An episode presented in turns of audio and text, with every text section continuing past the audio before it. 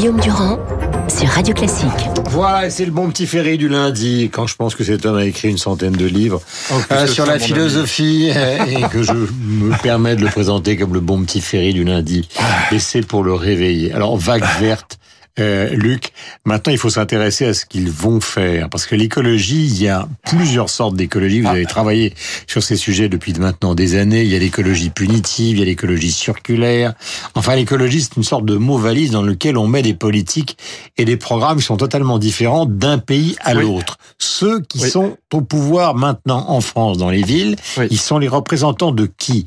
De ce qu'était Nicolas Hulot, de ce qu'a été Daniel Cohn-Bendit, de ce qu'est aujourd'hui euh, quelqu'un comme Yannick Jadot qui n'est pas totalement hostile aux entreprises. Non. En fait, vous avez quatre courants de l'écologie, mais il faudrait du temps pour les présenter. Mais allez-y, mon Mais alors très rapidement, vous avez le courant effondriste qui est représenté par des gens comme Pablo Servigne ou comme Yves Cochet.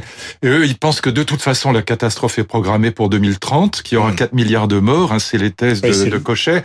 Et que ce qu'il faut faire aujourd'hui, ce qu'il faut faire aujourd'hui, c'est préparer le coup d'après, c'est-à-dire la renaissance de l'humanité euh, qui sera forcément rivée au local avec des low-tech, etc. Vous avez des, des, des, écologistes de la croissance verte et du développement durable, ce que les effondristes considèrent comme une imposture. En gros, c'est les COP, c'est Macron, c'est tous les gouvernements du monde qui essayent. Au, fond, la croissance verte, généralement, c'est de la décroissance molle. Euh, c'est-à-dire qu'on on taxe l'essence, on fait des limitations de vitesse, on punit un peu, mais pas beaucoup. En hmm. gros, c'est ça la croissance verte. Alors, je vais vite, évidemment, mais globalement, ça se traduit par si ça. on comptabilise, pour être précis, ceux qui sont au pouvoir n'appartiennent ni à la première ni à la deuxième. Si à la deuxième, en général, c'est de la croissance verte, le, le, le développement durable, euh, la croissance verte, c'est-à-dire. C'est Macron, mais c'est pas forcément. Euh, si, c'est la, la, convention climat. En gros, c'est c'est de la décroissance molle, c'est-à-dire limitation de vitesse, taxe des carburants, euh, euh rénovation des bâtiments. C'est-à-dire que c'est c'est de l'écologie semi-punitive, doucement punitive, pas atroce. Vous avez ensuite un troisième courant qui est celui de la vraie décroissance. Hein. Là, vous avez des gens comme Latouche, par exemple, Serge la touche. Vous avez, c'était avant Yves Cochet, donc euh, là, là Jean Covici, donc euh, une vraie décroissance, c'est-à-dire qui, veulent vraiment. Alors là, euh, pour le coup, arrêter complètement l'économie et passer au low tech. Et puis vous avez le courant qu'on appelle éco-moderniste, qui est le quatrième courant, qui est extrêmement intéressant avec l'économie circulaire, dont le dont le, le mot d'ordre est croissance infinie, zéro pollution. C'est-à-dire que si on conçoit les produits industriels pour être désassemblés en fin de parcours, et surtout si on conçoit les ingrédients comme étant non polluant, voire dépolluant, euh, on peut avoir une croissance infinie dans un monde fini. En gros, vous avez ces quatre courants. Ce qui sera toujours acté par les gouvernements. Le quatrième point. Ah, le quatrième point est extrêmement intéressant. L'idée en fait, l'éco-modernisme, qui est défendu par un type très intelligent qui s'appelle Schellenberger, qui est très intéressant d'ailleurs, euh, qui a été élu euh, héros de l'écologie à la une de Time, et qui est un vrai écologiste militant depuis toujours. Sur le constat, ils sont tous d'accord, hein, ça va pas bien. Ils sont tous des écolos. Mais euh, Schellenberger, qui a écrit ce manifeste éco-moderniste, qui rassemble pas mal de gens aujourd'hui, c'est l'idée, il y a deux idées. Il y a d'abord ce qu'ils appellent le découplage. Je vous donne un chiffre qui est très parlant. 4 milliards d'individus aujourd'hui vivent sur 3% du territoire de la planète. Mhm. Donc l'idée, c'est que si on découple le monde humain du monde sauvage, on pourra avoir au fond une immense réserve de 90% de la planète dans laquelle on pourra recréer la biodiversité et, euh, protéger le climat, etc. Et donc l'idée de découplage, c'est avec une intensification de l'urbanisme et de l'agriculture. Et puis deuxième idée, la, deuxième idée, c'est l'économie circulaire, c'est l'idée qu'encore une fois, il faut euh, non pas faire du recyclage euh, comme ça à la va-vite, mais concevoir tous les produits pour être recyclés. Et si, euh, à la limite, les ingrédients qu'on utilise dans les produits étaient euh, dépolluants, hmm. euh, à la limite, les, papiers gras qu'on laisse ou les sacs en plastique qu'on laisse après un pique-nique indélicat, ça pourrait hmm. enrichir les sols au lieu de les abîmer. Voilà. Je vais très très vite, bien sûr, parce que c'est tout ça est extrêmement compliqué, tout ça suscite des débats.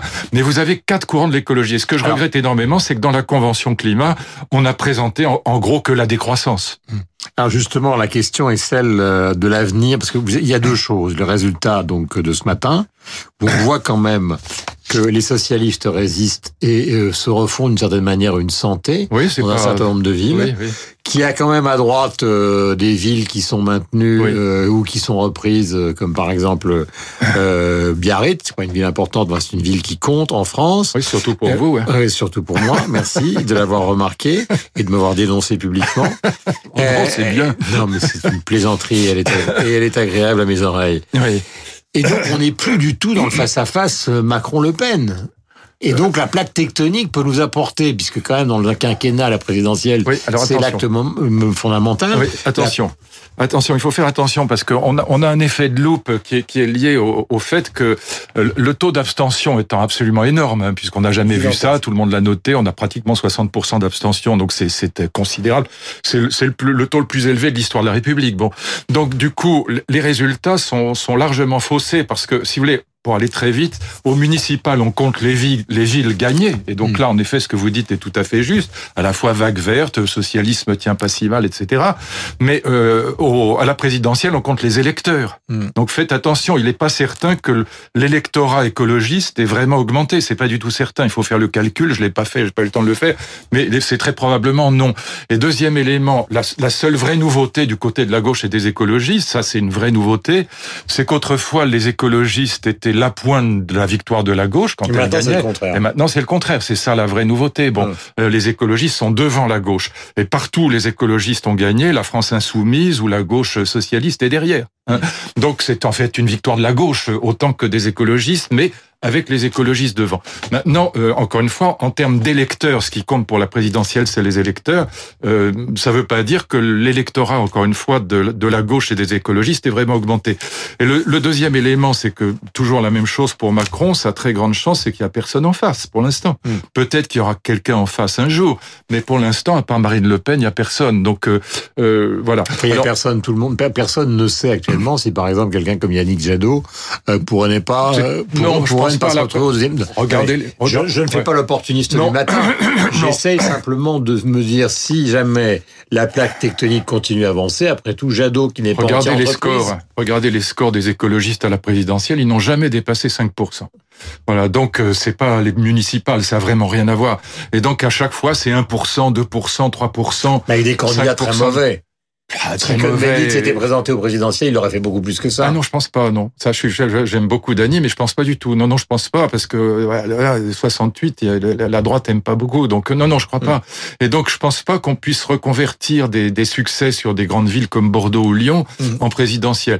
Maintenant, encore une fois, pour l'instant, personne, à part Marine Le Pen, n'est en face de, de Macron. Donc c'est impossible de, euh, même d'avoir l'idée de ce qui pourrait se passer. Donc vous ne croyez pas à la plaque tectonique verte qui irait jusqu'au présidentiel Mais non, dans ces cas pas, la plaque tectonique verte. Non, je, je, je crois pas du tout à, à, ça. Je pense. Mais alors à ce moment-là, Macron n'a strictement aucun intérêt à se ruer sur la convention citoyenne et à se ruer sur un premier ministre à mon vert. Avis, à mon avis, non. Si, si j'étais le conseiller de Macron, mais enfin, je parle comme ça pour plaisanter. Mais si j'étais le conseiller de Macron, c'est pas ce que je lui conseillerais de faire. Je lui conseillerais probablement de, de faire un référendum avec des QCM, parce que, que ça n'engage à rien et ça lui permet de, avec des questions à choix multiples, comme ça, après, il peut faire ce qu'il veut. Comme ça, en faisant un référendum ou une, une consultation citoyenne très large, il peut, il peut arriver à s'en sortir, mais il a aucun intérêt à suivre les recommandations de décroissance de la hmm. euh, de, de, la convention climat, qui c'est c'est complètement de la décroissance. Donc c'est le contraire de ce qu'il est. C'est c'est absolument et fondamentalement antilibéral. C'est bon. le contraire donc, de ce euh, voilà, c'est le contraire de ce qu'il est. Donc euh, il s'est mis dans un piège. Non, si j'avais un conseil à lui donner, mais encore une fois, je parle en plaisantant, mais c'est c'est évidemment ce que je ferais si j'étais son un de ses conseillers, c'est de faire passer une réforme très importante. Sinon, de son quinquennat, il ne restera rien. C'est ça le vrai problème. Quand vous regardez tous les quinquennats présidentiels, il y a à chaque fois il y a eu quelque chose. Même avec Hollande, il y a eu le mariage gay. On peut être pour ou contre, peu importe, mais il s'est passé quand même un truc. Bon, avec euh, Chirac, il y a eu la fin du service militaire, avec euh, Mitterrand, euh, la, la, fin de la peine de mort, que sais-je. Bon, avec Giscard, énormément de choses. Avec Giscard, il y a eu l'euro, il y a eu le, le, vote à 18 ans, il y a eu la saisine du Conseil constitutionnel, il y a eu beaucoup de choses. Il y a eu le droit de vote, enfin pas le droit de vote, mais il y a eu le, le code de la famille, l'égalité homme-femme dans le code de la famille. C'était très très important. Bon, Giscard a fait énormément de choses. C'est en fait le président qui a fait le plus de choses en France, euh, à part De Gaulle. Et donc, euh, quand vous regardez le quinquennat de Sarkozy, il y a, y a, rien. Je n'ai pas de souvenir. La loi TEPA, c'est. Oui, il y a la lutte contre les deux grandes crises, l'euro. Oui, mais c'est pas, c'est pas une réforme fondamentale. Ah oui, quand on est en défense. non, non, mais c'est, je dis pas que c'est de sa faute. Je dis simplement, il, il reste pas une, une marque énorme. une réforme des retraites, il vous dirait, une réforme des universités. Euh, la réforme des retraites, non, c'est nous qui, c'est moi qui l'ai faite avec Fillon et Raffarin avant, celle de 2003. Donc, mais Bort en a fait une autre et, non, et, y a, Pécresse, elle a fait la réforme des universités. Bah, bah, c'était la, c'est bien. Non, c'est pas ça, mais avec vous. Bon, la, réforme des universités, d'abord, c'était la mienne, et ensuite, c'est pas, c'est pas ça qui marque l'opinion publique. C'est pas une réforme qui, c'est pas un truc qui, qui, qui pose un jalon dans l'histoire de France. Bon, mm. tandis que même le mariage gay, quoi qu'on en pense, ça pose que ou la fin de la peine de mort sont des jalons euh, qui marquent quand on parle de, de, ces quinquennats. Là, si le quinquennat de Macron s'arrêtait aujourd'hui, on garderait le souvenir simplement d'une série de, de luttes sociales sans fin, de chienlits abominables. Les gilets jaunes, la réforme des retraites ratées, puis un Covid mal géré, ou en tout cas beaucoup de gens le pensent. Et donc, moi, si j'avais un conseil à lui donner, c'est pas une critique que je fais, au contraire, mhm. c'est de faire passer, par exemple, sa réforme des retraites. Mhm. Parce que là, il resterait quelque chose. Avec ou sans âge pivot? euh, s'il veut la faire passer, c'est sans âge pivot. Je pense que c'est une catastrophe. Peu importe, mais je me parle d'un point de vue médiatico-politique et je me mets à sa place. Voilà, j'essaie de réfléchir à sa place. Moi, je suis, comme vous le savez, pour une réforme paramétrique. Je pense que cette réforme sans mesure paramétrique n'est pas financée et que c'est catastrophique. Mais peu importe. Euh, s'il veut rameuter, euh, rallier la CFDT, il faut qu'il fasse cette réforme par points sans âge pivot. Mais au moins, on dira, voilà, il y a eu une grande réforme des retraites. Bon, là, pour l'instant, il y a rien. Donc, je pense pas qu'en allant suivre les verts aveuglément et faire de la décroissance alors qu'il pense exactement le contraire. Il aura simplement l'air de se rallier à, la victoire, de courir après la victoire des Verts, ce qui n'est pas, à mon avis, politiquement grandiose. Question, Luc est en direct sur l'antenne de Radio Classique. Comment se fait-il que la personnalité de Macron et son action est beaucoup mieux perçue, par exemple, par un journal comme le New York Times que par l'essentiel des commentateurs en France, à commencer par vous? Parce que l'idée d'un jeune homme talentueux qui prend à la hussarde un, un, lieu comme comme la présidence de la République, c'est évidemment euh, sympathique et frappant. Voilà, euh, la même chose de Sébastien Kurz en Autriche ou de, de, de Trudeau au Canada. Voilà. Donc vous avez le concept du Mavericks, comme disait. Voilà, c'est ça. C'est celui qui sort de nulle part. C'est l'idée. Au fond, c'est typiquement américain. C'est l'idée du self-made man qui sort de nulle part et qui réussit d'un coup euh, formidable. Ça, évidemment, pour les Américains, c'est le modèle même de, de la réussite américaine. Mm. C'est-à-dire quelqu'un qui vient de nulle part et qui réussit réussi un truc formidable alors qu'il avait aucune chance au départ. Et c'est vrai que d'ailleurs, bah, ça a bluffé tout le monde. Il faut être honnête. C'est mm. pas et ça, chapeau. Ça, c'est sûr que mm. euh, il a saisi sa chance. Euh, c'est ce que les Grecs appelaient le kairos. C'est vraiment, il a choisi le moment, l'occasion, euh, le, hasard qui lui été offert, et, et, et il a réussi. Donc ça, euh, personne ne peut le, lui retirer ça. Question évidemment fondamentale. En plus, il est jeune et beau gosse, et c'est vrai qu'aux États-Unis, ça compte aussi. Si on réfléchit en termes de scénario, euh, de film ou de série, c'est un personnage idéal. Ça, ça compte aussi le look. C'est pas, c'est pas rien dans le monde d'aujourd'hui. prétendre que ça n'existe pas serait, serait simplement passer à côté d'une réalité. Je question fondamentale, c'est pas, c'est évidemment euh, concernant la politique. Au départ de sa campagne, puisque vous l'évoquiez, Emmanuel Macron disait euh, moi, je ne suis pas un homme politique, je fais de la politique. Mais la question qui est ah posée ce matin, qui, qui est posée ce matin, c'est qu'il n'est pas. Est-ce que, à force justement d'avoir, euh, j'allais dire, secoué l'ancien monde, il n'a pas secouer la politique au point de la détruire. Et évidemment, cette abstention, elle est liée au Covid. Évidemment, cette abstention, elle est liée au fait que les personnes âgées n'ont pas été votées parce qu'il y avait un risque sanitaire et qu'elles ont préféré rester chez eux ou chez elles.